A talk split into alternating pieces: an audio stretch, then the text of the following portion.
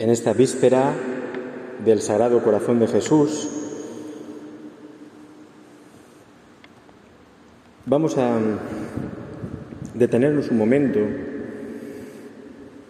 a detenernos esta tarde en una cosa que yo creo que es importante y es un mensaje que quiero lanzar desde aquí con humildad y por supuesto sin soberbia, nunca poniéndome por encima de nadie, ni juzgando a nadie. ¿Se oye? ¿Se oye? ¿Se entiende? ¿Más o menos? Vale, despacito.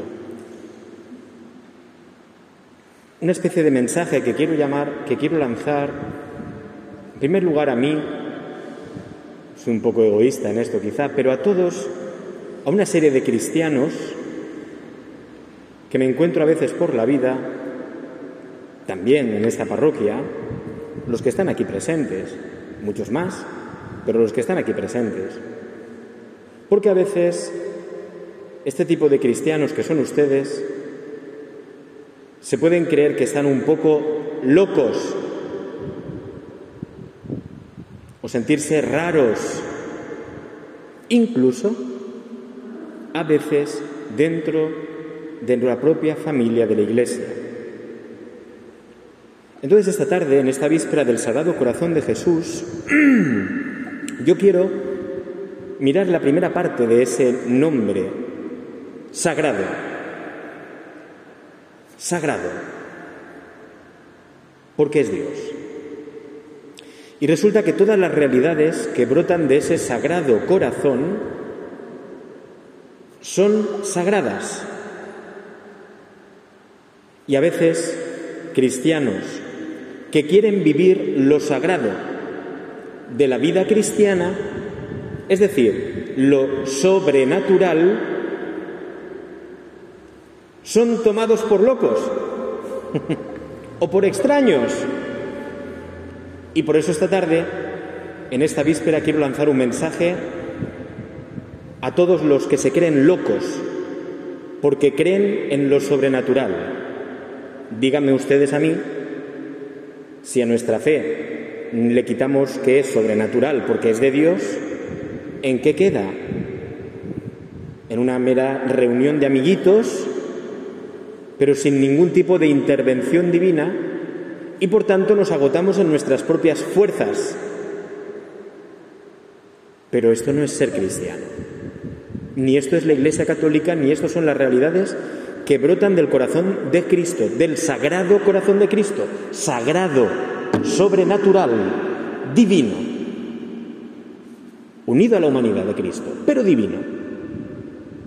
Durante muchos, durante tiempo y en los últimos años, bueno, ya de muchos siglos, desde el siglo XIII, XIV, hemos vivido en Europa sobre todo una corriente de secularización de lo sagrado de alejamiento de Dios.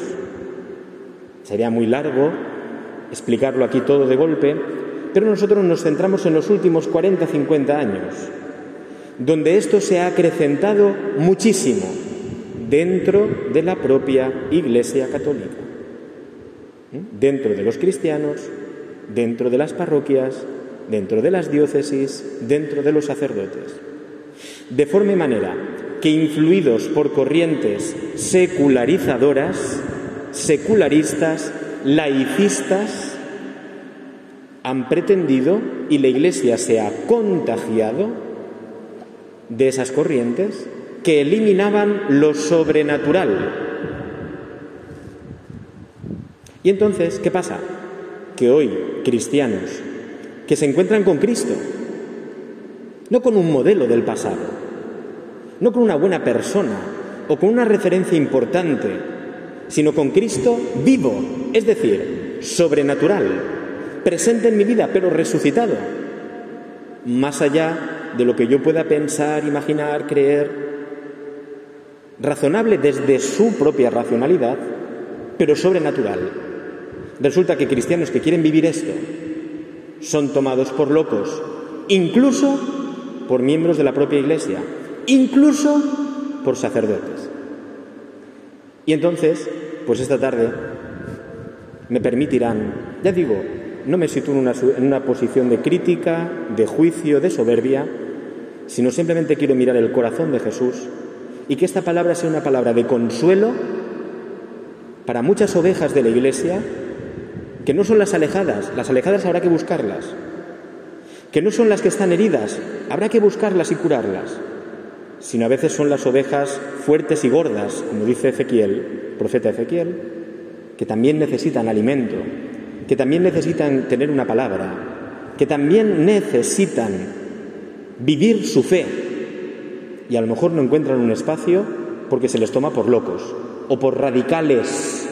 Este es un radical. ¿Eso qué significa? Porque venga a misa todos los días es un radical, porque rece es un radical y eso hace que muchas personas se sientan extrañas o locas dentro de la propia iglesia. Entonces mis palabras esta tarde quieren ser para todos ustedes que alguna vez se han sentido locos o extraños, a veces dentro de su propia casa a la que amamos a rabiar, pero que a veces, por este tipo de corrientes de las que se ha contagiado, ha llegado a hacer sentir mal a algunos de sus miembros. Bien, desde aquí yo voy a mirar algunas realidades para todos aquellos que se sientan locos por ser cristianos, para que vean que no lo son. Y yo les digo que no lo son, que no lo son, y que todo esto es un contagio y que eso no es la verdad. No es la verdad. Vamos a repasar algunas realidades. Siempre, por supuesto, les estoy diciendo, yo no pretendo juzgar a nadie. Es Dios el que juzga, el que juzga. Yo simplemente les digo lo que yo me encuentro y lo que yo a veces me siento también mal, porque parece que sea extraño que un sacerdote viva estas realidades. Y no es nada extraño, es la verdad del corazón de Cristo, del sagrado corazón de Cristo. Otras cosas son mentiras que al final secan el corazón. Por ejemplo, no está loco quien piense que la vida del cristiano es una vida de gracia de Dios. Era la primera respuesta al catecismo, del catecismo, ¿se acuerdan ustedes? ¿Eres cristiano? No soy cristiano por mis fuerzas. No soy cristiano porque hago muchas cosas por los demás. Soy cristiano por qué? Por la gracia de Dios. No está loco un cristiano que quiere vivir y quiere que le hablen de la gracia de Dios y que le expliquen cómo actúa la gracia, porque es Dios mismo dándose con su auxilio divino a cada persona, por medio de su espíritu, dando a su Hijo unas realidades impresionantes, pero no está mal. Hay cristianos que hablan de la gracia de Dios y se ríen de ellos. No, no estás loco por saber que tu vida es una vida que comienza y tiene su fin solo en la gracia de Jesucristo. No estás loco, estás en la verdad. Así es que ánimo y adelante. No estás loco porque pienses que tu vida no depende solo de tu esfuerzo, sino que dependes de Dios, que en Dios comienza la vida cristiana, que Él la acompaña, que Él la lleva a cumplimiento y que Él te mueve incluso a que tú digas que sí.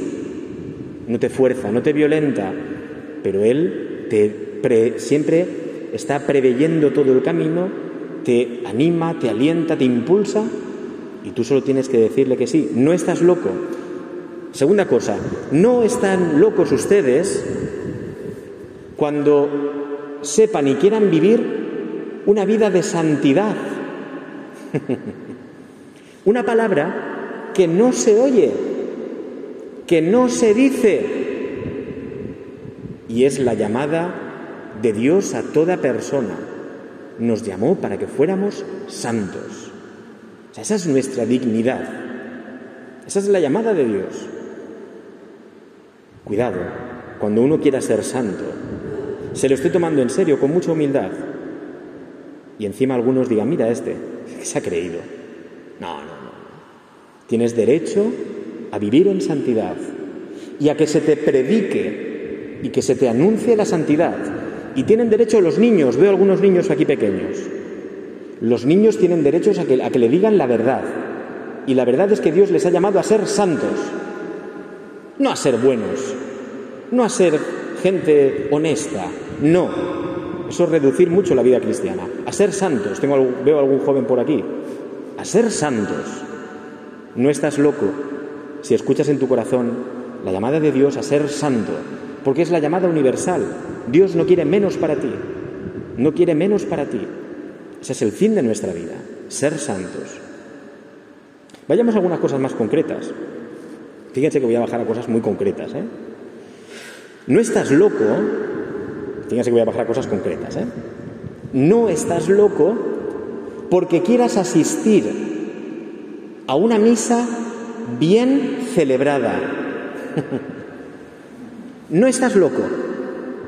No estás loco porque quieras que el sacerdote no haga la misa en diez minutos. No estás loco, ¿eh?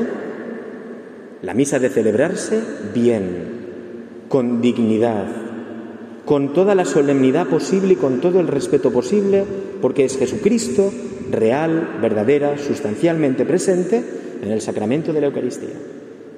Y tú no estás loco por exigir sacerdotes que celebren bien la Santa Misa, no a patadas, no rápido, porque luego tengo otra cosa aparentemente más importante.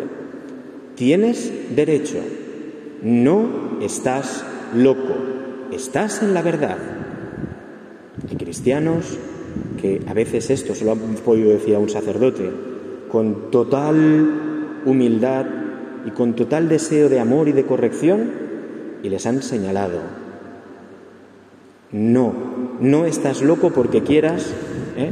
que tu vida y la Eucaristía sea lo más sagrado que hay y que se celebre con la dignidad de lo sagrado, no como cualquier cosa que se hace. Fíjense que se lo digo a ustedes, pero me lo estoy diciendo a mí, ¿eh? Me lo estoy diciendo a mí también, como sacerdote. Tienen derecho, y no están locos, ¿eh? No están locos, no se preocupen, que no, que esto es así. No están locos porque quieran tener las iglesias abiertas. No están locos, ni son raros, ni son nada, porque quieran tener las iglesias abiertas. No hay nada más horrible que una iglesia cerrada. Cerrada. Porque da igual que no entre nadie. Al final entrará una persona, seguro. Pero el sagrario es una realidad fundamental en el mundo. Les decía el otro día, es la, realidad que sostiene el pueblo. No puede estar la iglesia cerrada. A mí me produce un terrible dolor la iglesia cerrada. Y aquí en este pueblo, pues el pobre Horacio hace lo que puede. Pero me gustaría que hubiera personas que se ofrecieran a decir, pues yo puedo estar este rato. Y la iglesia estuviera abierta todo lo posible. Todo lo posible. Uno puede por la mañana, no que estoy trabajando, pues por la tarde, un rato. Y la iglesia abierta, siempre. Porque esto es la iglesia.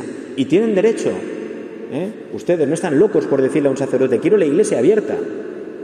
Los sagrarios no pueden estar abandonados. Tienen derecho ustedes a tener un sagrario donde adorar a Jesucristo, donde hacer oración. No es injusto, es injusto tener una iglesia cerrada cuando hay tanta hambre de Dios en el mundo y no se abre la puerta para que muchos acudan. Y no es tan loco el que lo pide ¿eh? o el que lo exige. No, no, no se preocupen, no están locos. ¿Eh? No están locos, están en la verdad, están en la verdad. ¿eh? No están locos aquellos que quieran que se les ofrezcan ratos de adoración eucarística. Y, les y le pongo adjetivos, ratos prolongados de adoración eucarística. No están locos, ¿eh? A ver si alguno se cree que está loco por pedir esto. O sea, que me den a Jesucristo, vamos que no se puede secuestrar a Jesucristo, no, no, es que Él está para ser dado y ser adorado también, ser comido en la Eucaristía y ser adorado más tarde. No están locos porque pidan ustedes adoración eucarística prolongada e y en silencio, porque Dios habla en el silencio. Y muchas veces decimos el mundo cuánto ruido hay, pero en la iglesia se contagia ese ruido. No están ustedes locos. Vale, que tenemos que ir introduciendo a los jóvenes poco a poco en el silencio y en la adoración eucarística, sí. Y poquito a poco se va haciendo con algún canto, con sí. Pero tienen derecho, ¿eh?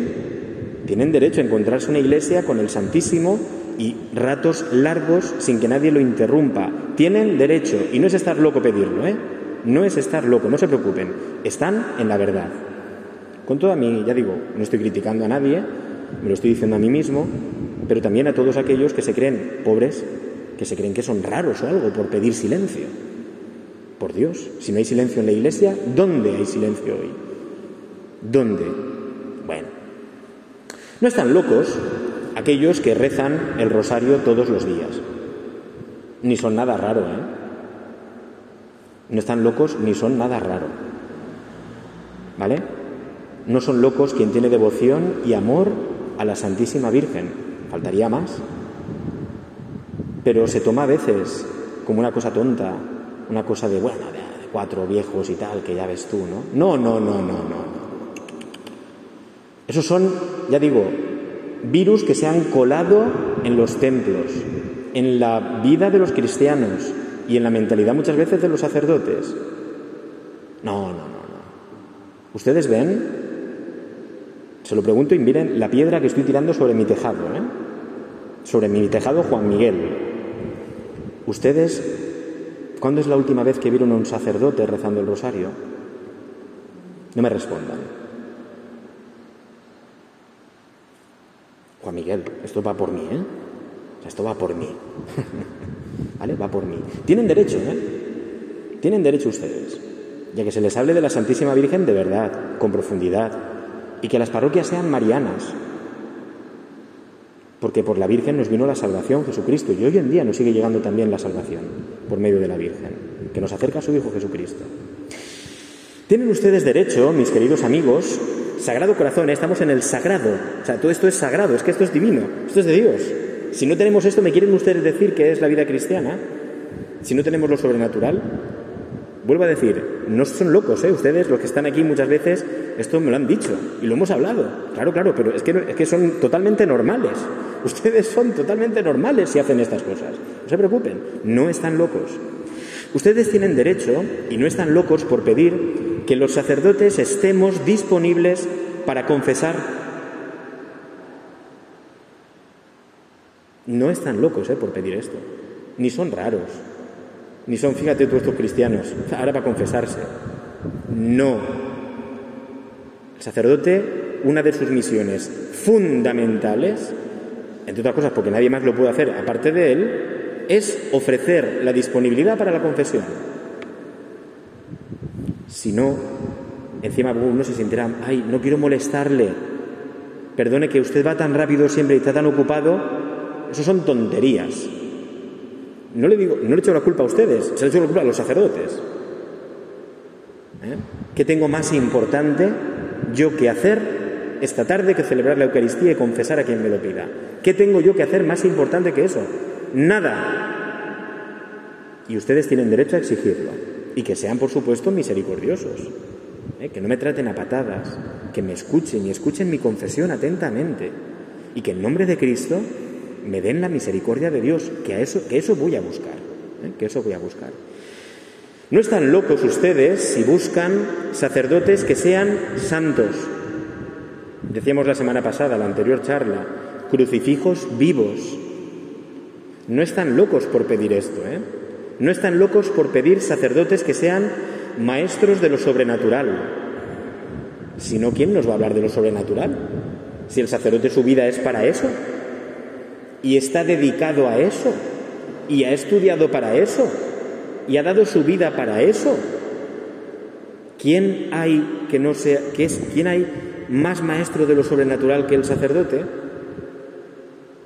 Pues como a veces no está el sacerdote y no es maestro de lo sobrenatural, la gente se va a que le echen las cartas, a que le pongan, a que hacer yoga, a que le pongan unas agujas de no sé qué y a que le digan el futuro la bruja Lola. Sacerdotes, maestros de lo sobrenatural. No está usted loco si quiere que el sacerdote sea así, ¿eh? No está loco, tiene derecho a pedirlo. Y es normal, y usted está en la verdad. El que no está en la verdad es el sacerdote que no hable nunca de, lo divino y de lo sobrenatural. No se equivoquen. Tampoco les muevo a ustedes a que juzguen a nadie. Hemos partido de esto. No juzgamos a nadie, pero no se sientan ustedes mal por tener ansia de que les hablen de Dios. ¿De Dios? Tienen ustedes derecho, y no están locos, a que vean que, como una misión fundamental de la Iglesia, la educación cristiana seria de los niños y de los jóvenes. Desde los años 70 se introdujo una pedagogía en las escuelas y sigue hasta hoy. Una pedagogía que hablaba de aprender jugando, pero al final se desplazó a más jugar que aprender. Y ya da igual aprender. Ahora lo que hay es que el niño se divierta y no se aburra. Bueno, pues eso se ha metido en la iglesia y en la catequesis. Eso se ha metido en la iglesia y en la catequesis. De forma manera que las catequesis hoy son más juego y que el niño se divierta a que el niño viva la vida de la gracia de Jesucristo. ¿De acuerdo? Aquí nos culpamos todos, porque todos estamos contagiados de ese virus. Pero ustedes no están locos, ni están locos cuando piensan que los niños de hoy tienen derecho a recibir una educación cristiana seria, ¿de acuerdo? Guste o no guste, pero que es de verdad el fin de su vida, igual que los jóvenes. Tienen ustedes derecho a pedir que los colegios católicos sean católicos. Ayer me encantó. Estuve en un colegio, en Orihuela, estaba hablando con el director y llegó la siguiente hora, las 12 de la mañana. Y a las 12 de la mañana, mientras yo hablaba con el director, oí por megafonía lo siguiente. Es mediodía, el ángel del Señor anunció a María y todo el colegio estaba escuchando y rezando el ángelus.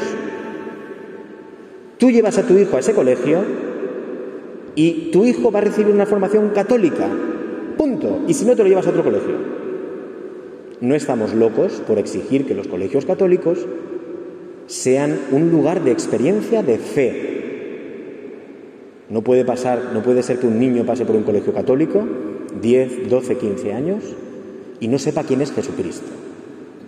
Y no están locos por ustedes pedirlo o plantearse lo que está pasando. ¿eh? Pasa y pasa hoy en día. No están ustedes locos, ¿eh? No, no están ustedes locos. Donde en los colegios se enseña a amar a Dios, esto, vamos, muchos se reirían de mí. ¿Qué estás diciendo, hombre? ¿Un colegio que se enseña a amar a Dios? Sí. Si no, ¿para qué eres católico? Si no, ¿para qué el colegio es católico? Es que nos van a decir que adoctrinamos. Que digan lo que quieran. Pero no podemos perder nuestra identidad. No está loco quien exige un colegio que sea de verdad católico. No está loco usted, voy terminando, no se preocupe, no está, usted loco si exige que la vida cristiana tiene que estar sembrada de muchos momentos, que le tienen que ofrecer los sacerdotes momentos de retiro, de dedicar tiempo solo a Dios, momentos de ejercicios espirituales, de la forma que sea. Un año aquí los hicimos, bueno, cada tarde hacíamos pues hay que hacerlo y me lo tienen que exigir y yo lo tengo que hacer, pero no están locos si lo piden, no están locos. El cristiano tiene que hacer ejercicios espirituales y retiros para estar con el Señor mucho tiempo y llenarse en momentos especiales de Dios. No están ustedes locos si valoran como un medio importante para la vida cristiana las peregrinaciones a lugares aceptados por la Iglesia. No es usted raro si va a Lourdes. No es usted raro si va a Fátima. Usted es cristiano. No es usted raro si peregrina a Medjugorje, en Croacia. No, no. A lo mejor no se han aprobado las revelaciones, pero sí que se ha aprobado como lugar de peregrinación. No estás loco, ¿eh? Porque quieras peregrinar a lugares marianos. No eres raro, no eres de esos que rezan. Es que, ¿qué es un cristiano sin eso? ¿Qué es un cristiano? ¿Qué es la vida cristiana sino peregrinar hacia el cielo? No eres, no estás loco, ¿eh? Ni eres raro. No eres raro ni estás loco porque tengas devoción a los santos. Mira estos, los del Padre Pío. Pero, pero ¿somos tontos o qué? Es que eso lo digo yo hasta de sacerdotes, ¿eh? ¿Pero estamos tontos o qué, qué estamos en esta vida? O sea, pero si el mayor evangelio que tenemos vivo y visible es la vida de los santos. O sea, ahí podemos ver el evangelio como posible, como la gracia de Dios transforma a una persona y la convierte en luz de Dios. No estás loco, ¿eh? Por tener devociones a santos. No te avergüences de nada, ¿eh? Que a veces yo he entrado a alguna casa, ¿no? Y como que, como que me piden perdón o como que se avergüenzan un poco de enseñarme el altarcito que tienen. El, eh, eh, que soy cura, ¿eh? que soy cura. Que yo no te voy a criticar por tener devoción a los santos de la iglesia. Faltaría más. Tienen ustedes derecho y no están locos ¿eh? por invocar la intercesión de los santos, por tener devoción por alguno en especial, por pedir la intercesión de algún santo en especial, por ver realmente cómo ese santo de verdad intercede incluso en cosas como curaciones, etcétera. Es doctrina de la Iglesia, ¿eh? No están ustedes locos, están en la verdad. Y quien se ría de eso no está en la verdad de la Iglesia. ¿Vale? O sea, no se preocupen, no están locos, están en la verdad. ¿eh?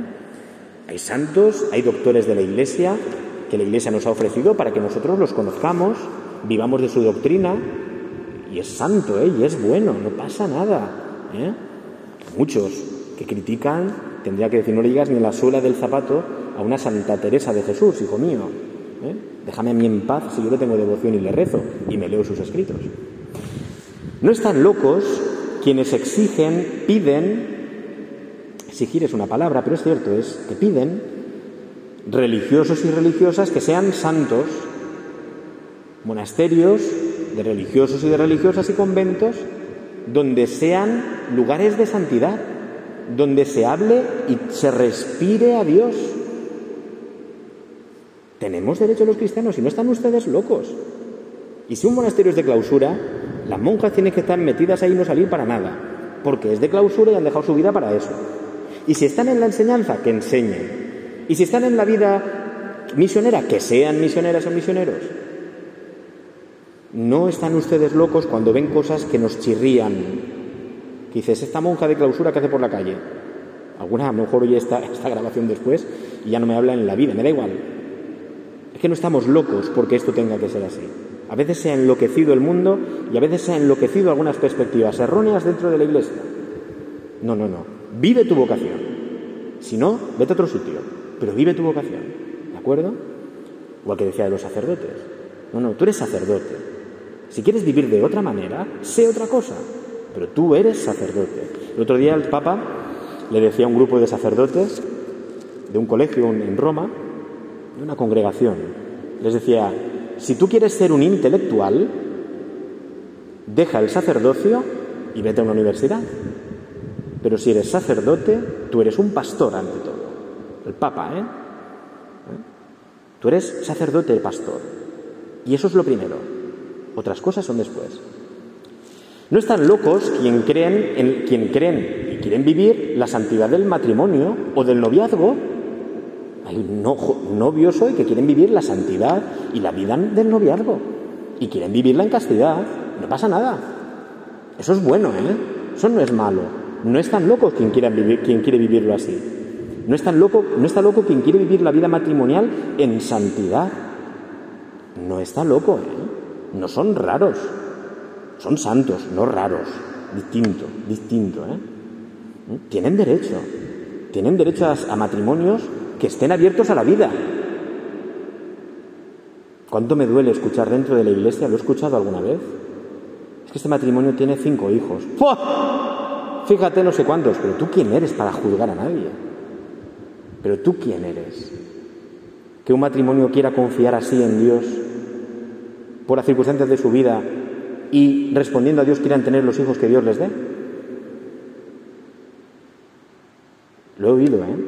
Y he oído esta crítica no aquí, no en esta parroquia, ¿no? Pero en otros sitios y me duele profundamente, como si estuvieran locos esos matrimonios, o fueran raros o fueran tontos. Pero no, no es así, ¿eh? no son tontos ni raros, son santos. ¿eh? No están locos los jóvenes, como el otro día aquí en nuestra parroquia, que tenían su rato de adoración eucarística y que acababan y aún pedían más. ¿Cuándo es la próxima? Y que yo, que me quiero ir de vacaciones, me dicen, pues vamos allá donde estás de vacaciones y hacemos una adoración. Claro que sí, hombre, fantástico. No, estás loco, ¿eh? No son jóvenes raritos, ¿eh? Son jóvenes que quieren vivir santos y no están locos. Hacen lo que tienen que hacer un joven. ¿eh? Yo les dije, montamos las actividades que queráis, pero primero adoración eucarística y desde ahí lo que queráis. No están locos, ¿eh? ni son raros. ¿eh? Son jóvenes que quieren ser santos. No es raro, doy, me quedan cinco minutos máximo, aquellas personas que creen, no son raros ni están locos, aquellas personas que creen que la evangelización es algo sagrado, que el origen de la evangelización es el sagrado corazón de Dios, de Jesucristo. ¿eh? Y por tanto, que la evangelización no es hacer cositas sin mostrar nuestra identidad. No, no, la evangelización es mostrar que yo me he encontrado con Cristo y que ha planificado absolutamente mi vida y que no entiendo mi vida fuera de Él y su misericordia. No está loco el que ve que a veces la evangelización se hace sin Dios y por tanto no tiene ningún fruto. Llamémosle evangelización a lo que queramos. ¿De acuerdo? Podemos mirar y no tenemos que ir muy lejos, ¿de acuerdo?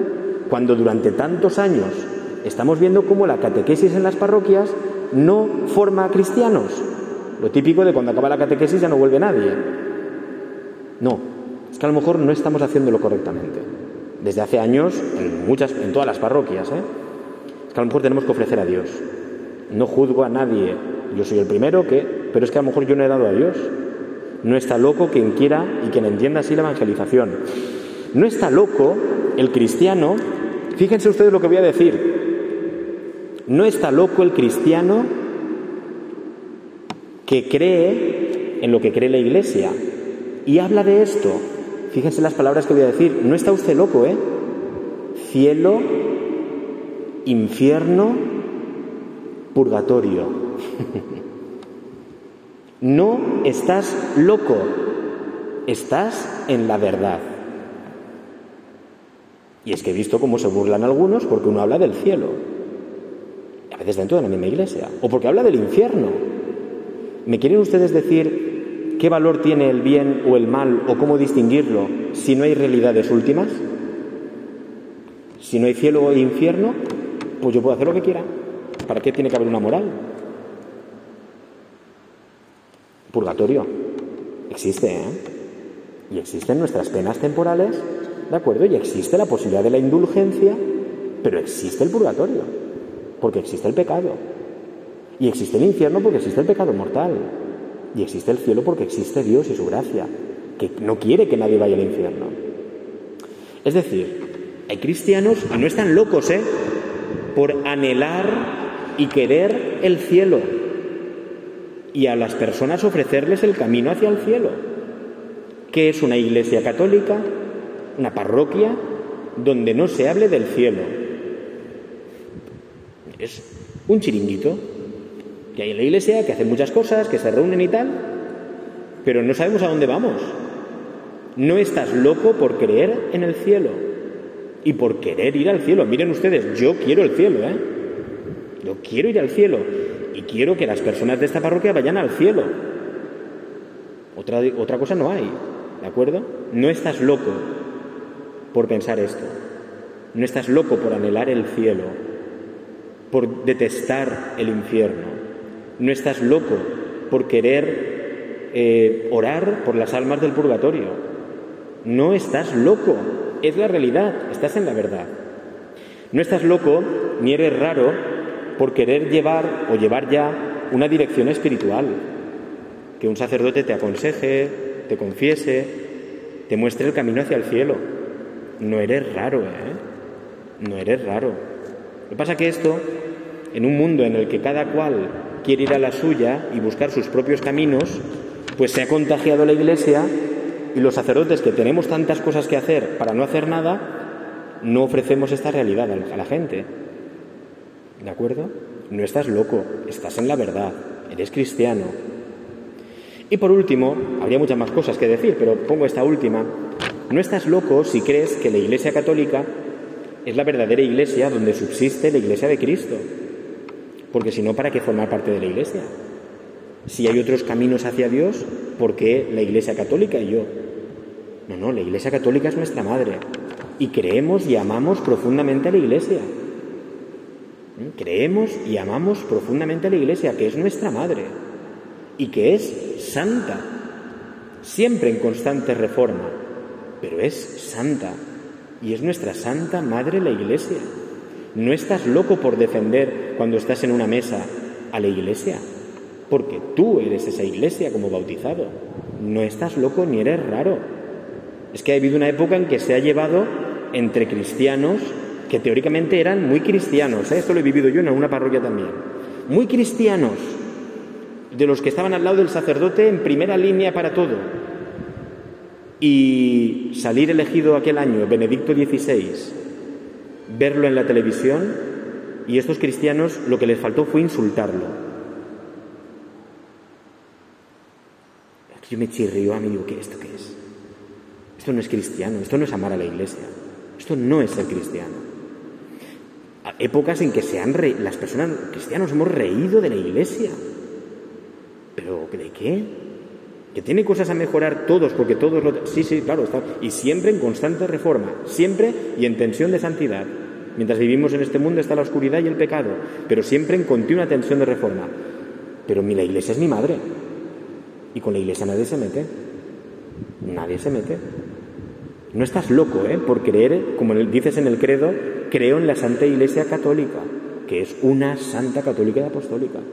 No. O sea, no estás loco por creer en que es apostólica, ¿eh? que los obispos son los sucesores directos de los apóstoles y que por ellos nos viene la gracia de Cristo.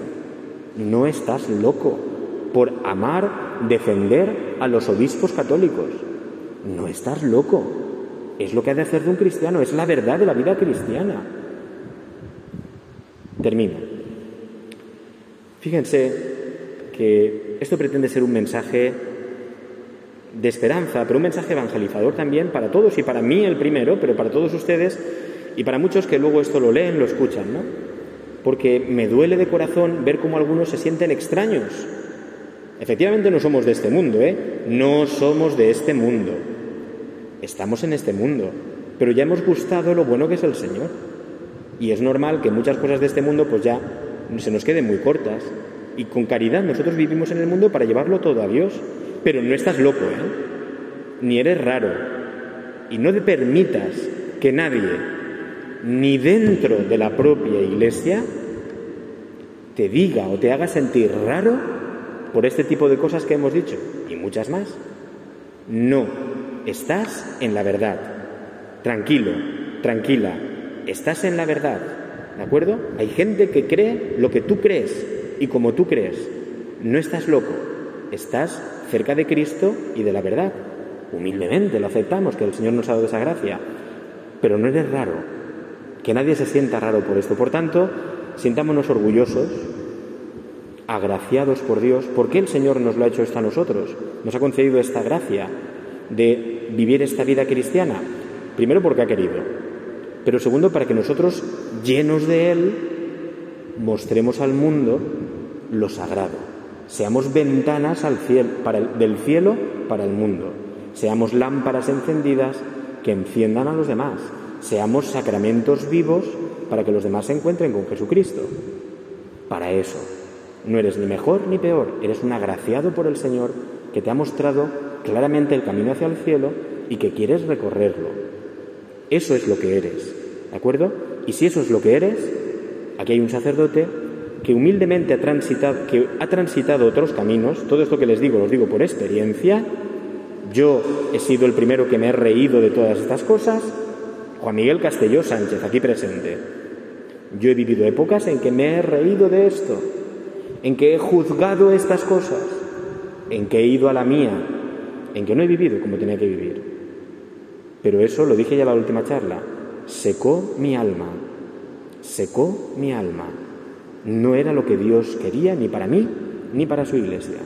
Por eso lo digo ahora con esta humildad, porque siempre es todo gracia de Dios, siempre, pero con esta fuerza también. No están locos, no lo estamos. Y si alguien cree que está loco, por favor que venga un día y se lo explico, ¿vale?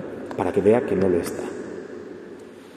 Que la Santísima Virgen María, que está aquí con nosotros, que nos cubre esta tarde y de su santo manto de luz, que es la luz de Dios, que la Santísima Virgen nos acompañe, nos proteja y nos haga como buena madre sentirnos y sabernos orgullosos de habernos encontrado con su Hijo Jesucristo, que vino a salvarnos en la encarnación por medio de la cruz y de su resurrección, y que nuestra Madre nos conduzca siempre hacia el cielo que anhelamos, nuestra práctica definitiva, siempre con Dios, con los ángeles y con todos los santos.